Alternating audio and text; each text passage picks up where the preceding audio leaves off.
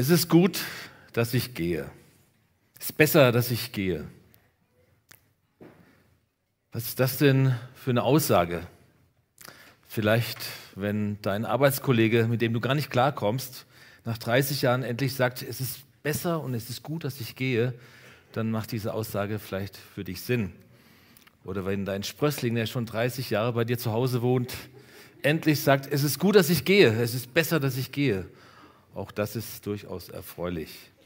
Oder um mal irgendwie ein uraltes Klischee abzufeiern, wenn deine Schwiegermutter oder Schwierigmutter nach drei Stunden Kaffeezeit sagt, es ist besser, dass ich gehe, es ist gut, dass ich gehe. Ja, schöne Sache, gut. Aber es handelt sich um ein biblisches Wort.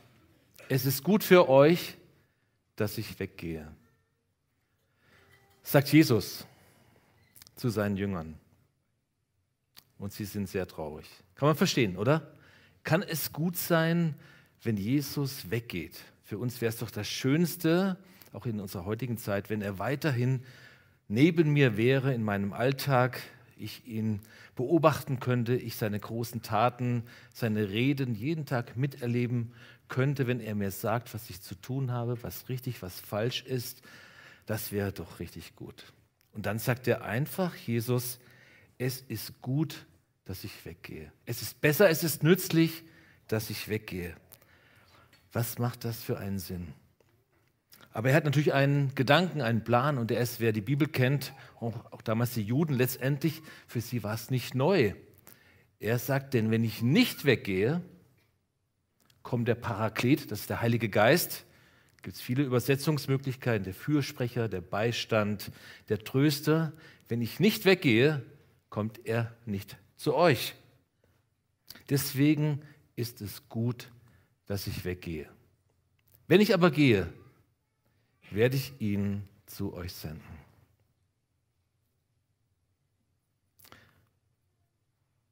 Jesus sendet uns seinen Stellvertreter. Er, du hast es vorhin schon gesagt, lässt uns nicht als Waisenkinder zurück. Er geht, Jesus geht, er hat es damals gesagt in seinen Abschiedsreden vor dem letzten Abendmahl, dem Passa, er geht, um das Erlösungswerk zu vollenden und dann um den Heiligen Geist zu senden. Erlösung ist deswegen wichtig, weil der Heilige Geist kann nur in reinen, geheiligten Menschen leben. Nicht durch unsere Anstrengung, sondern durch die Erlösung Jesu Christi werden wir aufnahmefähig, wohnhaft, bewohnungsfähig, sagen wir mal, für den Heiligen Geist. Und deswegen ist wichtig, dass Jesus ans Kreuz ging, dass er für unsere Schuld gestorben ist, wieder auferstanden ist und dann sagt er, sende ich euch den Paraklet, den Heiligen Geist. Eine, da kommen wir nachher natürlich noch drauf, eine schillernde Persönlichkeit, sage ich mal, mit vielen, vielen guten Eigenschaften. Der Heilige Geist liefert alles, was wir als Christen brauchen, um zu leben. Jesus ist nicht mehr da. Er sitzt zur Rechten des Vaters. Das wird auch wiederkommen. Aber wie kommen wir jetzt durchs Leben? Er hat uns den Heiligen Geist gesandt. Der Heilige Geist liefert, liefert immer das, was wir brauchen in unserem Leben. Nicht zu wenig und auch nicht zu viel. In der genannten Stelle ist es gut, dass ich gehe, waren die Jünger sehr traurig. Man kann eben auch sagen, ich sende euch den Tröster. Wenn du traurig bist, sendet Jesus in der Form des Heiligen Geistes den Tröster. Wenn wir nicht mehr weiter wissen, die Welt nicht mehr verstehen, dann sendet er uns den Geist der Wahrheit. Natürlich lebt er in uns, aber immer wieder frisch. Diese Zulage, diese Facetten des Heiligen Geistes sendet Gott immer wieder in unser Leben hinein.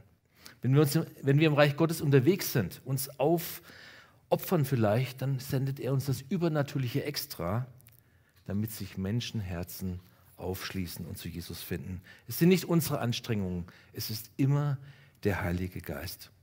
Der Apostelgeschichte 9, Vers 31 heißt es, die Gemeinde wuchs, weil der Geist immer wieder Menschen dazu tat. Natürlich waren die Christen aktiv, die Apostel waren aktiv, aber es war immer der Heilige Geist, der Menschen dazu tat. Der Heilige Geist, der bringt das Übernatürliche in dein, in mein Leben. Wir kennen natürlich die Frucht des Geistes, das wird an einem anderen Teil der Predigtserie dran sein, das, was in dir wächst, was in dir reift, was dich anders macht. Menschen werden verändert durch den Heiligen Geist. Manche kann man gar nicht mehr wiedererkennen. Aus Boshaftigkeit wird Freundlichkeit, aus Geiz wird Großzügigkeit und so weiter. Das ist alles die Frucht des Heiligen Geistes. Und er schenkt uns die Gaben des Heiligen Geistes. Er teilt aus, wie er will. Die Gaben des Heiligen Geistes sind kein Sammelgebiet, was irgendwann mal abgeschlossen wäre. Und wenn man so eine Karte hätte, sagt, von den neun habe ich jetzt fünf oder so. Nein, er teilt aus. Und das ist auch immer wieder temporär. Er teilt aus, wie du es brauchst, wie ich es brauche.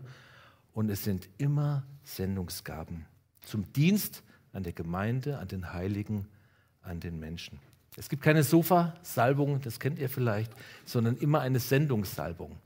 Also erst die Gaben des Geistes sammeln, um dann loszugehen, wird nicht funktionieren. Vielleicht wartest du deswegen schon so lange, sondern geh los und dann bekommst du die Energie vom Heiligen Geist. Dann bekommst du das, was notwendig ist, um das zu tun, was dran ist.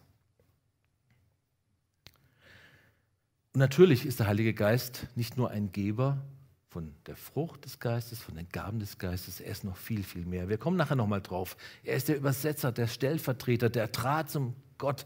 Er bringt das runter von Gott zu uns. Er bringt unser Hoch zu Gott. All das, was wir nicht kommunizieren können, was wir nicht verstehen, der Heilige Geist schließt diese Dinge alle auf. Wir wollen mal ein bisschen noch die, weil heute Pfingsten ist, diese Geschichte anschauen mit dem Pfingsten. Ich höre sie einfach immer wieder gerne, weil sie so faszinierend ist. Der Heilige Geist taucht in der Bibel immer wieder auf. Schon in den ersten Versen, 1. Mose 1. Der Geist Gottes schwebte über den Wassern. Und bis in die letzten Verse der Offenbarung der Bibel der Geist und die Braut sprechen, komm. komm. In einer Predigt kann man unmöglich, auch nicht in einer Predigtserie, alle Facetten des Heiligen Geistes darstellen. Da musst du die Bibel schon lesen. Da bist du ein Leben lang, ich auch, unterwegs, um den Heiligen Geist annähernd zu verstehen und zu erahnen. Aber eine markante Stelle, die will ich euch zeigen aus der Prophetie, die kommt von Joel. Und dort heißt es, nach all diesem will ich meinen Geist ausgießen über alles Fleisch. Eure Söhne, eure Töchter sollen Weissagen, eure Alten sollen Träume haben und eure Jünglinge, habe es mal ein bisschen nach altertümlicher Luther-Übersetzung genommen, sollen Gesichter sehen. Auch will ich zur selben Zeit über Knechte und Mägde meinen Geist ausgießen. Hier ist ganz klar verheißen, es wird der Tag, damals im Alten Bund noch, da fiel der Geist Gottes immer nur temporär auf einzelne Menschen. Der Geist Gottes erfasste ihn, er fiel auf ihn, all diese Dinge und dann war er wieder weg. Warum? Die Menschen waren, ich sagte es vorhin schon, noch keine geheiligten, gereinigten Gefäße. Der Geist Gottes konnte nicht dauerhaft wohnen, aber im neuen Bund ist es ganz anders. Der Heilige Geist kann dauerhaft in uns wohnen. Und da wird ausgesagt in diesem Propheten, ich werde meinen Geist ausgießen über alles Fleisch. Mit allem Fleisch ist gemeint die Menschen, die Jesus nachfolgen. Und die Söhne und Töchter könnte man sagen, Israel vielleicht. Ich will es nicht weiter auslegen oder darauf eingehen, aber hier ist ganz klar, ich werde meinen Geist ausgießen über dich, über uns, über unsere Versammlung. Ist es gerechtfertigt, diesen Vers dafür zu nehmen? Oder gilt es nur Israel? Wir werden es nachher sehen. Ich hatte es eben schon gesagt, über alles Fleisch, Söhne, Töchter, die Alten werden Träume haben. Bist du schon betagt im Reich Gottes? Wir haben ja so diesen Next Generation Prozess und da war auch schon mal so die Aussage, ja, ich bin nicht schon zu alt irgendwie, jetzt kommen, übernehmen die Jungen. Ich finde es gut, wenn die Jungen übernehmen. Top. Es muss weitergehen. Aber du sollst Träume haben. Deine Träume werden sie umsetzen und sie sollen, das wirkt zusammen, merkt ihr diese Dynamik. Die Alten werden Träume haben. Eigentlich sagt man normalerweise, Junge haben Träume. Die Alten werden geistliche Träume haben für die nächste Generation. Ich möchte, dass die nächste Generation Größeres macht als die jetzige. Das ist mein Traum. Und dann, ehe der große und schreckliche Tag des Herrn kommt. Es ist manchmal verwirrend, wenn so ein Prophet prophezeit und quasi in einem Atemzug gesagt wird, ich werde meinen Geist ausgießen und der große, schreckliche Tag des Herrn. Dann denkst du, das ist eine ganz enge Zeitspanne. Aber der Prophet schaut immer in die Ferne. Er sieht die Bergspitzen. Und da sieht er auf der einen Spitze, ich werde meinen Geist ausgießen. Und der andere Bergspitze, der schreckliche Tag des Herrn wird kommen. Und dazwischen liegen Tausende von Zeiteinheiten, welcher Art auch immer. Deswegen passen diese Dinge zusammen, auch wenn sie uns manchmal verwirren. Geist und schrecklicher Tag muss es nicht alles dann aufeinander kommen. Nein, da können viele, viele Jahre dazwischen liegen. Er wird seinen Geist ausgießen und der große Tag des Herrn wird kommen.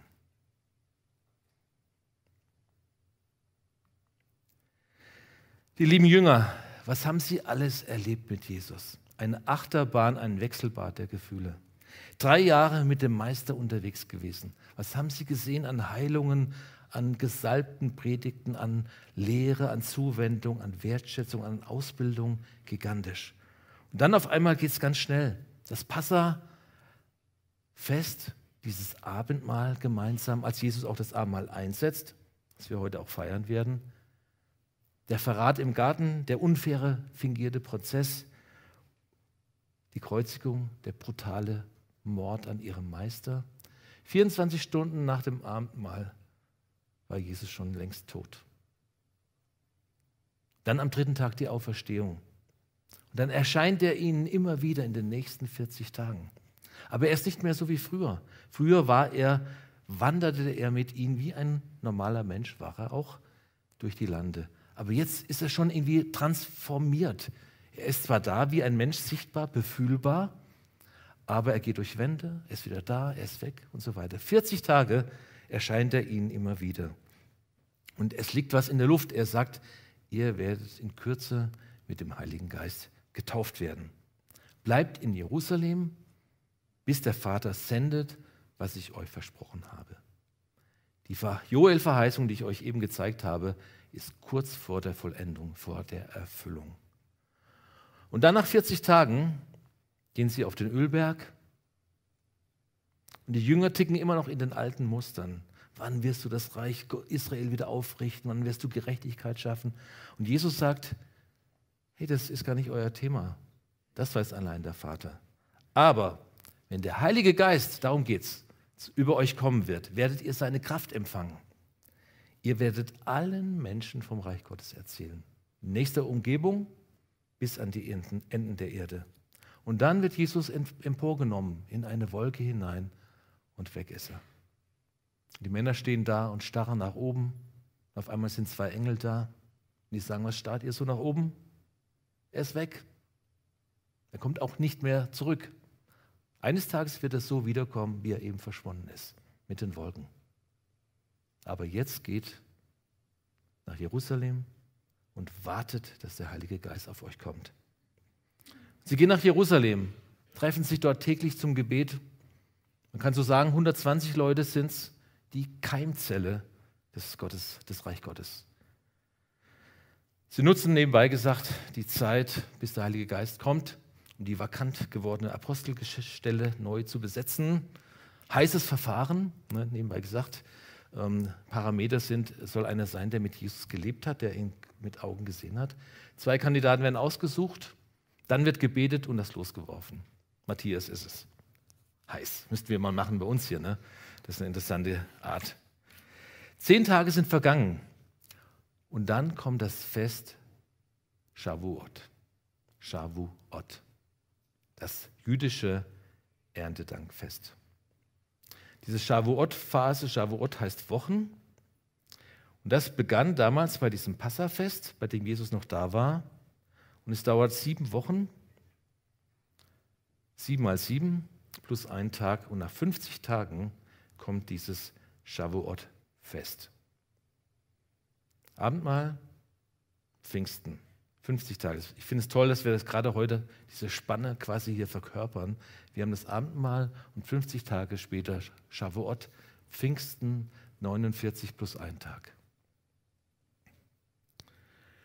Shavuot heißt, ist der Abschluss der Weizenernte einerseits und die Feier, dass die Tora an das Volk Gottes gegeben wurde, im Speziellen die zehn Gebote am Berg Sinai. Und was ist das für eine grandiose Symbolik? Ab, der Abschluss der Weizenernte, hatte Jesus nicht gesagt, ich bin das Weizenkorn, das in die Erde fällt und wenn es stirbt, wird es auferstehen. Und an diesem Shavuot wird es eine große Ernte geben. Und die zweite Symbolik, die Offenbarung Gottes, seine Gesetze damals an Israel, jetzt an Pfingsten, an diesem Shavuot, werden die Gebote Gottes auf unsere Herzen geschrieben durch den Heiligen Geist.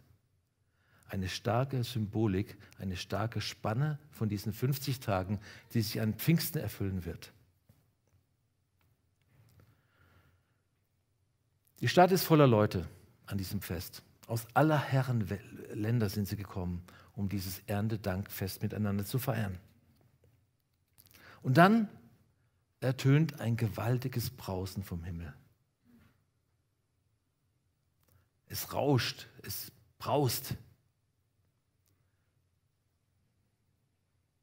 Auf den Köpfen der 120 Betenden sieht man Feuerzungen, die geteilt sind. Und sie fangen an, in anderen Sprachen zu reden, wie es der Heilige Geist eingibt. Und dann öffnet sich eben die Szenerie nach außen und es kommen immer mehr Menschen und die schauen sich das an und kriegen das mit.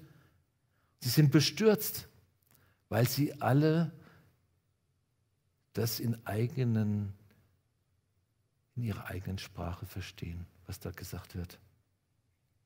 Sie staunen, was kann das sein? Sie sind verwirrt. Was mag das bedeuten? Sie hören in ihrer eigenen Sprache die 120 von den großen Taten Gottes reden. Es war nicht ein Hörwunder, sondern ein Sprachwunder, was da geschehen ist. Und ich möchte euch jetzt mit einer kleinen Denkpause mal hineinnehmen, so für eine knappe Minute in dieses Brausen, was der Heilige Geist damals ausgelöst hat. Die Feuerzungen, weiß ich nicht, ob wir das sehen, aber das Brausen und das Reden und das Sprechen und das Singen von den großen Taten Gottes. Ich habe ja ein Tonstudio, für mich ist kein Problem, irgendwie ein bisschen äh, Windbrausen zusammenzustellen. Ich, aber für, ich will euch nicht manipulieren oder so. Ne? Ich könnte es euch jetzt umblasen damit, aber es ist dezent. Und Doro wird es gleich mal einspielen. Und ich möchte dich einladen, wie damals diese Keimzelle der Gemeinde.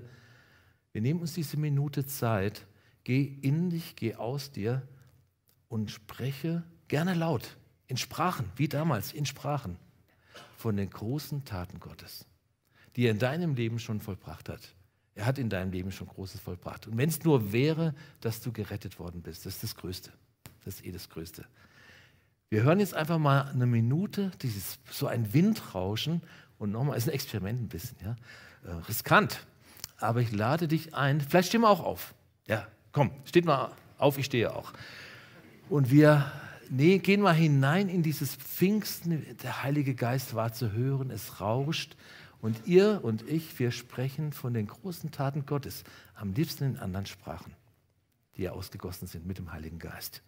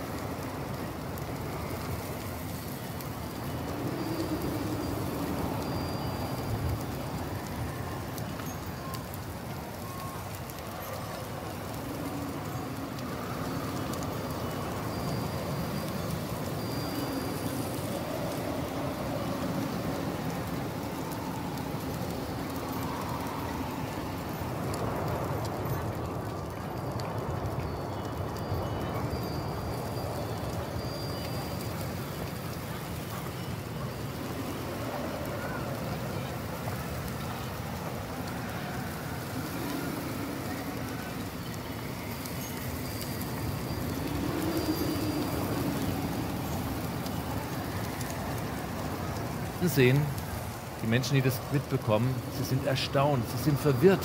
Was bedeutet das? Was bedeutet das? Es ist die Ausgießung des Heiligen Geistes auf alles Fleisch. Menschen aus vielen Nationen sind dort und sie empfangen den Heiligen Geist. Sie werden ausgerüstet, sie werden anders. Die Frucht des Geistes fängt in ihnen zu wachsen an. Die Gaben des Geistes fangen an, ausgeteilt zu werden, wie er will. Die Wahrheit wird erschlossen. Sie werden verbunden mit dem Vater im Himmel. Der Heilige Geist wird sie leiten. Er wird ihre Gebete transferieren zum Vater hin vor den Thron und wird umgekehrt die Gedanken Gottes zu den Menschen herunterbringen. Der Heilige Geist ist ausgegossen und er ist ausgegossen über euch. Und ihr könnt ihn empfangen. Ihr habt ihn empfangen, sonst werdet ihr nicht Gottes Kinder. Der Geist Gottes bezeugt, dass wir Gottes Kinder sind. Deswegen brauchen wir in gewisser Weise nicht um den Heiligen Geist beten. Das ist ein Logikfehler.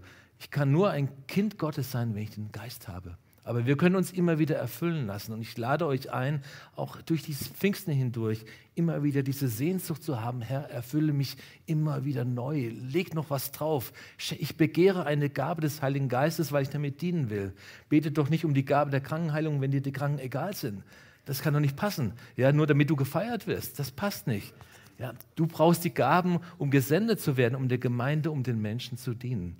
Und so bete ich, dass der Heilige Geist das heute ausgießt über uns und dass ich und du, dass wir eine Sehnsucht bekommen mit diesem Geist, wie damals am Pfingsten, dieses Brausen, dieses Feuer, dieses in Sprachen reden und das Verständlichmachen der großen Taten Gottes zu den Menschen hin, dass es uns als Gemeinde wieder ganz neu geschenkt wird.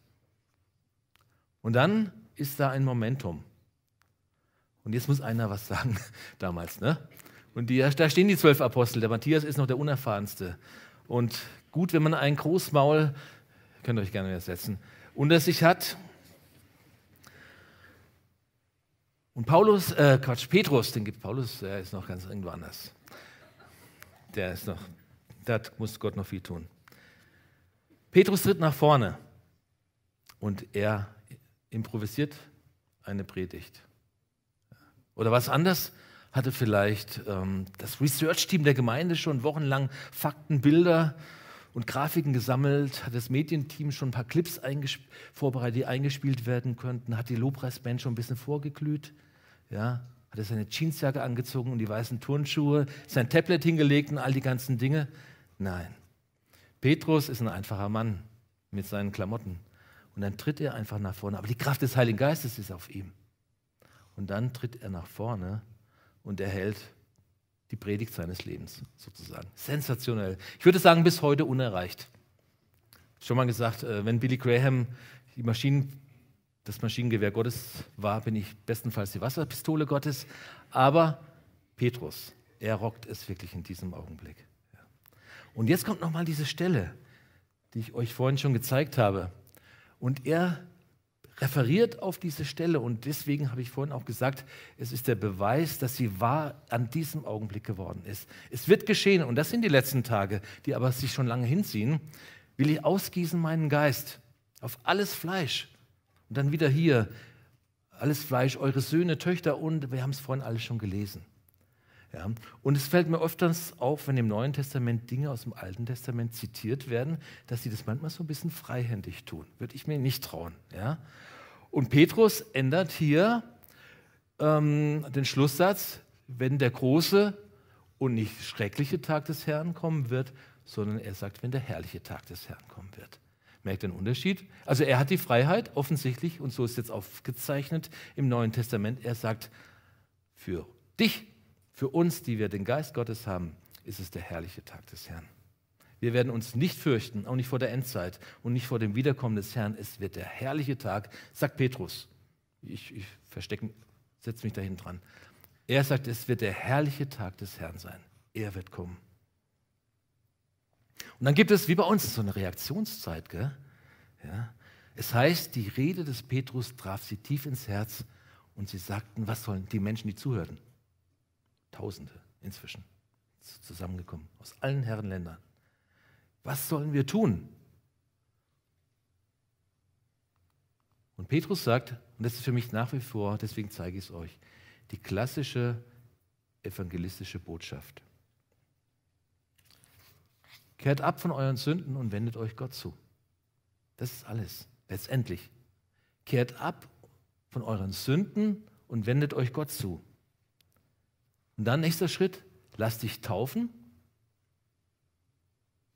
auf den Namen Jesu Christi zur Vergebung deiner Sünden. Dann bist du rein. Und dann kann er kommen. Und dann empfangt den Heiligen Geist. Wenn ihr mit einem Menschen zu tun habt, der zu Jesus finden darf, der interessiert ist, der angerührt ist durch den Heiligen Geist, sind das weiterhin die Schritte. Kehr ab von deinen Sünden, von deinem alten Leben, sag ich mal, wende dich Gott zu. Lass dich taufen auf den Namen Jesu Christus zur Vergebung deiner Sünden und empfange den Heiligen Geist. Dann ist das die Geburtsstunde der Gemeinde. Happy Birthday, Gemeinde.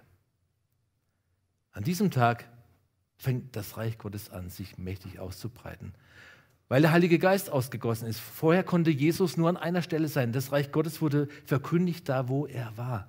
Und jetzt auf einmal wird, da, wird es aufgerissen, weil in jedem von uns, von euch, sind die Möglichkeiten, die Jesus damals als Mensch hatte, genauso gegeben. Ja? Deswegen sagt er auch, es ist gut, dass ich gehe, weil ich kann eigentlich nur an einer Stelle sein als Mensch. Aber wenn ich den Heiligen Geist sende, weil ich dann weg bin und ich sende ihn von oben zu euch, dann wird das Reich Gottes überall sich dort bewegen, wo du bist. Du wirst die Taten Jesu tun. Du kannst die Taten Jesu tun. Deswegen ist es so gut, dass er in gewisser Weise nicht mehr da ist, sondern der Heilige Geist dich erfüllt.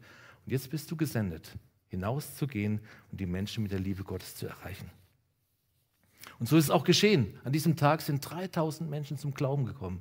Und es ging immer weiter. Der Herr, der Heilige Geist tat hinzu viele, viele Menschen. Und die, Heil die erste Gemeinde hat erlebt, ohne den Heiligen Geist geht nichts. Wie ist es bei uns? Wie ist es bei dir? Wenn man den Heiligen Geist in deinem Leben, in unserer Gemeinde ausschalten würde, wie lange würde der Betrieb denn noch weiterlaufen? Ich will niemanden provozieren und ich, ich gehe da genauso drunter. Vielleicht würden wir es eine Weile gar nicht merken. Wir sind ja so, ist das so alles so eingeschmiert und es, es funktioniert ja auch. Gell? Ja, sie wussten, ohne den Heiligen Geist geht gar nichts. Ohne ihn ist Stillstand, wir drehen auf der Stelle. Er wurde gepredigt. Das Reich von Gottes in der Erweisung des Geistes und der Kraft. Und er leitete in alle Wahrheit und die ganzen Dinge. Der Heilige Geist brachte Menschen zusammen, die eigentlich nicht zueinander gehörten. Er vollbrachte viele Wunder. Wie reagierst du auf den Heiligen Geist, wenn es heute um den Heiligen Geist geht? Es gibt im Grunde zwei Extreme. Es gibt Christen, die blenden den Heiligen Geist weitgehend aus. So eine gewisse theologische Tradition. Und es gibt auch andere, die sind vielleicht auf dem anderen Extrem, die versuchen mit allen Mitteln etwas von seiner übernatürlichen Kraft zu erleben. Ja. Die, die ihn eher ausblenden, das ist, könnte man vielleicht so sagen, ist so wie der fünfte C am Fuß. Ich will es niemandem da äh, brüskieren oder so, aber nur mal als Verdeutlichung. Ne? So wie der fünfte C am Fuß. Ist gut, dass man ihn hat. Ne? Dann äh, ist mit dem Laufen besser, aber man hat irgendwie keine Beziehung zum kleinen C am rechten Fuß, oder? Ja, so ist es manche mit dem Heiligen Geist. Ne? Und dann gibt es andere, die sind irgendwie skurril, die sagen, soll ich heute die Lisa besuchen, dann geht sie durch die Stadt und sieht eine Plakatwand und die hat eine Farbe und die Farbe erinnert sie an die Augenfarbe von Lisa und sie sagt, der Heilige Geist hat mir gezeigt, ich soll sie heute besuchen. Ja. Kann mal sein, aber ähm, ich will das jetzt auch nicht lächerlich machen, aber ich bin eher so ein nüchterner Mensch. Ähm, das ist, ähm, ich wünsche, dass der Heilige Geist mich erfasst. Ich will nicht krampfen an dieser Stelle. Ich will nicht krampfen, was den Heiligen Geist, ich will offen sein, dass er mich erfasst. Die Apostel und die ersten Christen lebten sehr intensiv mit dem Heiligen Geist, denn sie haben ihn auch sehnsüchtig erwartet und sie brauchten ihn dringendst. Die Gemeinde explodierte. Wie soll man das bewältigen ohne den Heiligen Geist?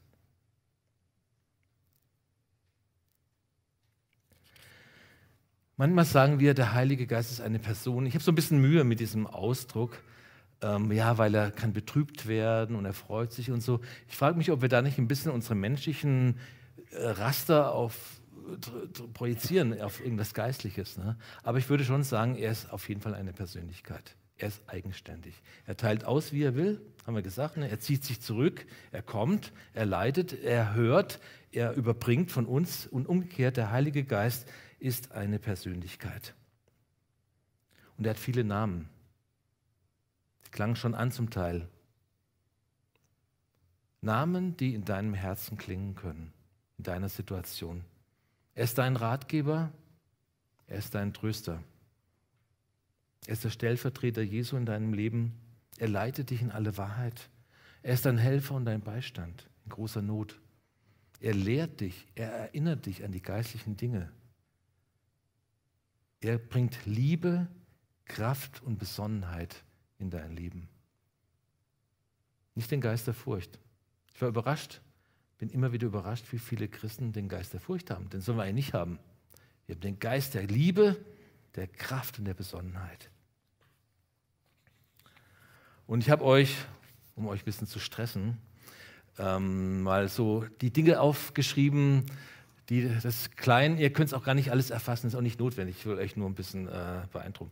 Ähm, was der Heilige Geist alles tun kann. Was er alles tun kann. Ja. Wenn es jemand mal haben möchte, kann ich euch gerne irgendwie auch ausdrucken oder so. Das ist noch nicht alles. Es gibt noch eine zweite Folie. Ja. Er lehrt, ist auch klein, sonst geht es nicht hin und macht, brennt euch nicht die Augen raus. Er lehrt, er erinnert, er zeugt von Jesus. Er überführt die Welt von Sünde Gerechtigkeit und Gericht. Er verkündigt, er redet, er verherrlicht Jesus, er spricht zu den Gläubigen, er ermuntert die Heiligen, er hindert Heilige etwas zu tun oder nicht zu tun. Paulus wurde mehrfach vom Heiligen Geist gehindert. Übrigens ganz interessant, ne? das ist für mich so eine Lieblingspraxisstelle aus dem Leben. Paulus trifft Entscheidungen. Manche von uns warten ja, bis der Heilige Geist was sagt und dann gehen sie erst. Ne? Paulus tickt an vielen Stellen anders. Er sagt, ich entscheide, es kommt mir schlau vor, logisch, und dann hindert ihn der Heilige Geist. So geht es doch auch. Ja? Nun mutig, ja, triff Entscheidungen. Dann wird der Heilige Geist sich schon hindern, wenn es nicht passt. Ja, und, und das hat eine Weile gedauert und dann kam das Perfekte raus. Und diese eine Stelle hat mich auch begeistert. Er überführt die Welt von Sünde, Gerechtigkeit und Gericht. Ich habe kürzlich gelesen von einem Pfarrer aus Bayern, der hat geschrieben, es ist heute kaum noch jemand bereit, sich so verloren zu verstehen, dass er einen übernatürlichen Erlöser braucht, der ihn aus dem Elend zieht. Den Satz verstanden? Ja. Jetzt könnte man sagen, ach, die Kirche. Aber ich muss sagen, der Mann hat recht. Wir leben nicht mehr in so einem engen Moralkorsett, dass Menschen sich sündig fühlen. Du wirst heute kaum noch jemanden finden, wenn er nicht, also wirklich was derb verbrochen hat, der sich irgendwie erlösungsbedürftig fühlt ne, und sündig fühlt. Also diese, ich sag mal, alte klassische Evangeliumsbotschaft, ich frage mich manchmal, wie soll sie die Menschen heute erreichen, die sich gar nicht mehr sündig fühlen? Und jetzt habe ich nur eine Lösung. Es ist der Heilige Geist, der die Menschen überführt, die Welt von Sünde, von Gottes Gerechtigkeit und auch von seinem Gericht. Und ich zeige euch noch die nächste Folie. Viele Dinge. Er bestätigt, er verwendet sich vor Gott für deine Gebete. Der Heilige Geist übersetzt deine Gebete in Gottes Ohr. Er verteilt nach seinem Willen Gnadengaben, sagten wir vorhin schon, und vieles andere Tolle. Der Heilige Geist ist eine Persönlichkeit. Ich komme aufs Ende. Deswegen kann mit ihm auch etwas geschehen. Er reagiert auch auf uns.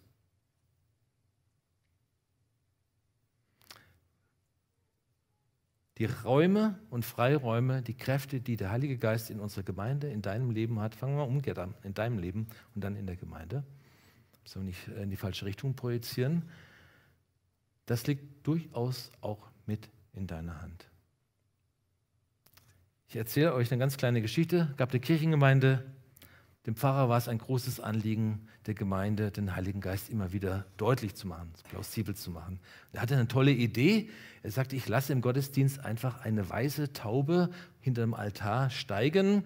Und das ist dann ein Symbol für den Heiligen Geist. Und äh, das wird den Menschen sehr, sehr eindrücklich sein. Und so war es auch gewesen. Er, während er nach der Predigt wurde dann die weiße Taube hinter dem Altar hochgelassen und sie flog durch die Kirche. Jeder wusste natürlich, dass da hinten dran der Küster saß und die Taube aus dem Käfig rausgelassen hat, dass sie geflogen ist. Aber die Gemeinde war berührt und beeindruckt. Und in dem einen Jahr setzte es sich auf die Schulter des Bürgermeisters und er sagte dann, hey, ich werde einen neuen Kindergarten bauen. Ja. Versteht ihr so, kann der Heilige Geist ja uns auch berühren in unserem Leben ganz praktisch. Im nächsten Jahr, es wurde zu einem liebgewordenen Brauch, auf den alle gespannt warteten, dass die weiße Pfingsttaube wieder emporsteigen würde. Im nächsten Jahr setzte es sich auf die Schulter des Metzgers und der beschloss in diesem Augenblick, Wenn er die Wurst abwiegt, wird er nicht mit dem kleinen Finger noch ein bisschen nachdrücken, so dass das Gewicht ein bisschen. So wirkte der Heilige Geist, ihr versteht, Frucht des Geistes. Ist ja ganz praktisch. Ist ja nicht abgehoben. Ein Jahr später setzte es sich auf die Schulter einer Frau und die beschloss dann in diesem Augenblick, ich werde meinen Ehemann mehr achten und ehren und geduldiger und freundlicher sein. So bewirkte die Taube jedes Jahr eine gute Frucht. Dann kam ein neuer Pfarrer, dem war das irgendwie alles zu albern. Er hielt nichts von solchen Aktionen und überhaupt das mit dem Heiligen Geist, das darf man alles nicht so ernst und so äh, wörtlich nehmen und so weiter. Aber er traute sich nicht, diesen liebgewordenen Brauch abzuschaffen. Den Kirchengemeinderat hatte er schon überzeugt, dass wir das dann bald nicht mehr machen. Und aber in diesem Jahr sollte sie nochmal steigen, die Pfingsttaube. Und er predigte, sprach von sozialer Gerechtigkeit, dem menschlichen Geist, der viel Gutes tun kann, wenn er sich bemüht. Er sprach von Jesus, dem großartigen Menschen, der unser Vorbild ist und so weiter. Und nach der Predigt ließ wie immer der Küster wieder die Taube steigen. Ihr erwartet jetzt vielleicht einen großen Clou, aber die Taube stieg auf, drehte ein paar Kreise und verschwand dann durch ein offenes Kirchenfenster. Die Geschichte hat mich berührt. Ja. Wenn wir den Heiligen Geist nicht willkommen heißen, wenn wir ihm nicht Landeplätze einräumen, auf meiner Schulter, besser noch im Herzen, wird er sich gentlemanmäßig verabschieden und weiterfliegen. Vielleicht gibt es anderswo mehr Raum. Die Geschichte hat ihre Grenzen, ist mir schon klar. Aber ich möchte dich ermahnen. Gib dem Heiligen Geist Landemöglichkeiten in deinem Herzen, auf deiner Schulter, in deinem Leben, in deinem Kopf, alles, was dich ausmacht. Und lass uns behutsam sein mit dem Heiligen Geist, weil er ist empfindsam. Er kann gelästert werden, belogen werden. Gab es damals schon in der ersten Gemeinde Leute, die wollten den Heiligen Geist belügen, reinlegen. Hartes Urteil. Er kann bekämpft werden, betrübt, gedämpft, geschmäht, all diese Dinge. Lass uns achten, dass uns das nicht passiert. Der Heilige Geist will landen auf deiner Schulter.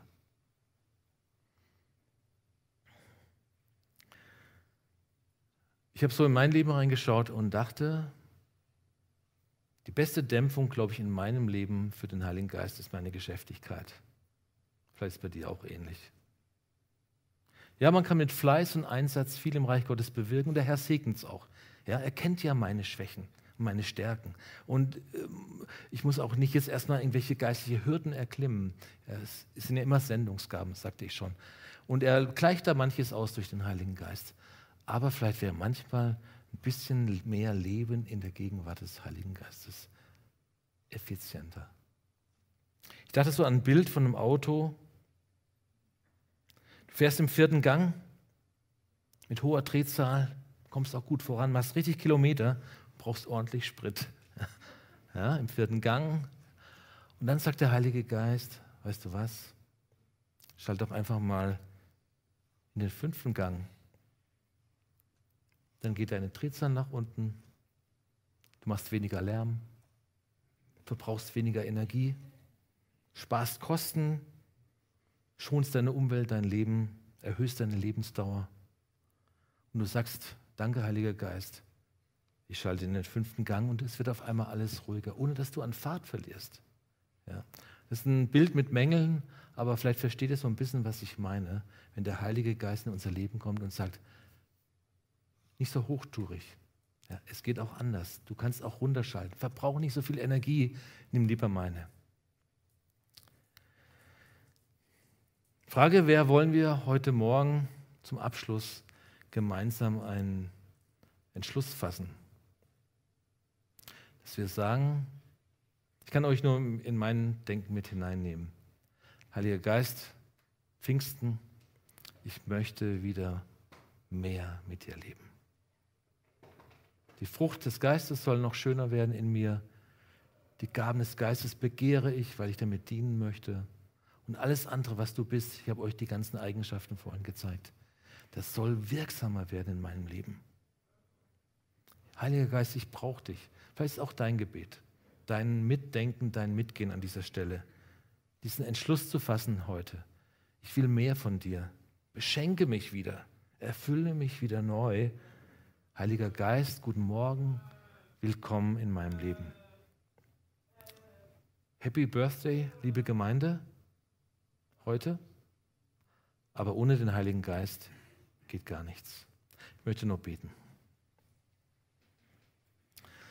Heiliger Geist, wir haben es vorhin so ein ganz klein bisschen miterlebt. Du bist Wind, du bist auch Feuer, du bist eine Kraft, du bist eine Persönlichkeit.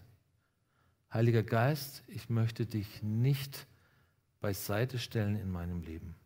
Ich möchte dich nicht anzapfen, nur wenn ich dich brauche, sondern ich möchte dir Räume geben, große Freiräume, damit Jesus in mir mehr Gestalt gewinnt, dass die Schönheit des Reiches Gottes mehr in mir aufwächst und dass ich mehr Kraft bekomme. Nimm meine Hochtourigkeit nach unten und lieber in den anderen Gang schalten und dann dahin kleiden und weniger verschleißen und verbrauchen.